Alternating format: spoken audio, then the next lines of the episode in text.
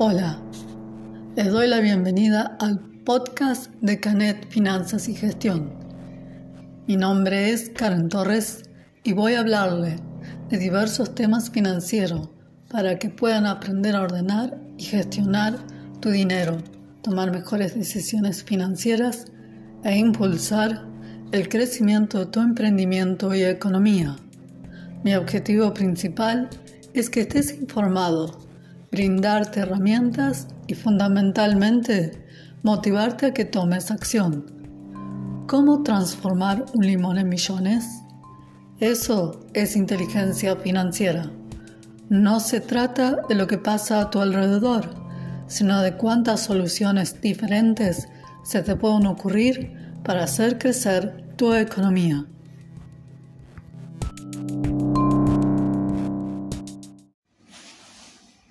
¿Qué herramientas te puedo recomendar para tu negocio? ¿Qué recursos puedes usar en tu emprendimiento? Herramientas y recursos digitales hay muchos y a veces uno se puede aturdir a la hora de elegir cuál es el que uno necesita para su negocio. Hoy quiero compartirte las soluciones digitales que uso en mi día a día y espero que sirvan para el tuyo. Recurso digital para webinars, clases online, talleres. Si das clases, talleres o cursos, una herramienta muy útil es GoToMeeting, muy similar en funciones a Zoom. Te puedo recomendar también para masterclass usar YouTube o Facebook. Las dos primeras te permiten grabar las clases después subirlas a una nube, como Google Drive o Dropbox. Herramienta para diseño de post, banners o PDFs. Para los que no sabemos diseño web y Photoshop, Canva es la solución. Puedes hacer todos los diseños que quieras, es genial. Todo lo que comparto en las redes lo hago usando esta herramienta. Las creaciones se guardan en la nube y puedes hacer todas las modificaciones que quieras. La versión gratuita es muy completa y versátil herramienta para fotografías y banco de imágenes gratuitas, Pixabay.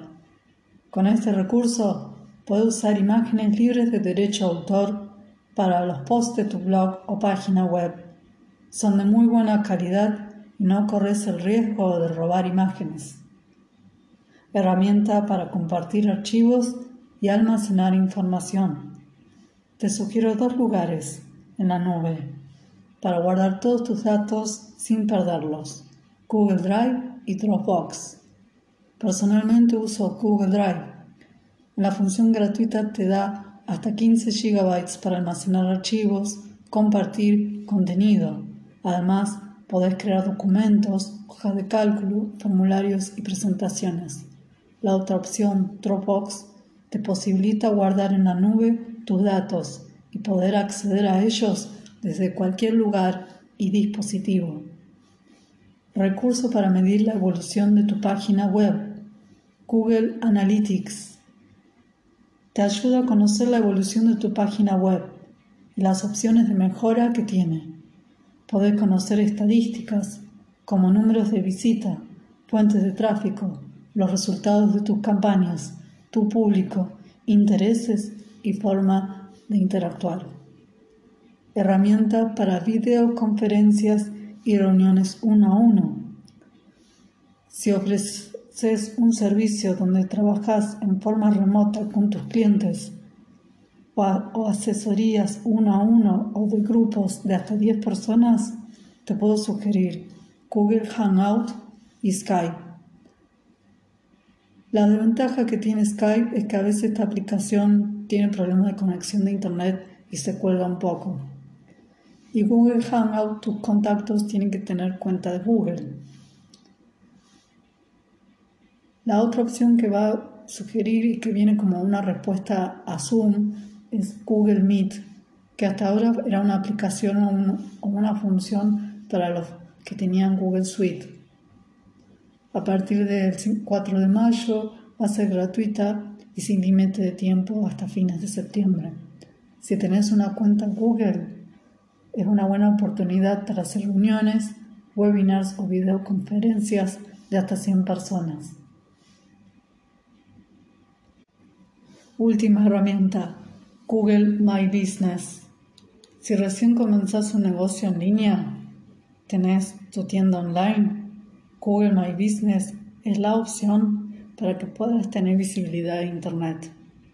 Como recurso gratuito, te ayuda a que personas que están interesados a tu producto o servicio te conozcan.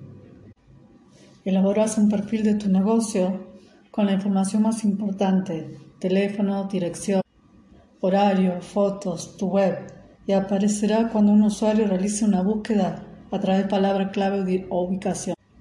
Estos son los recursos que uso en mi día a día. Son los que me resultan más prácticos, me puedo probar un montón. No son los únicos ni los mejores, pero son los que prefiero y me funcionan. Te los comparto porque pueden ayudarte en tu emprendimiento. Así ahorras tiempo e impulsas la organización y gestión de tu negocio.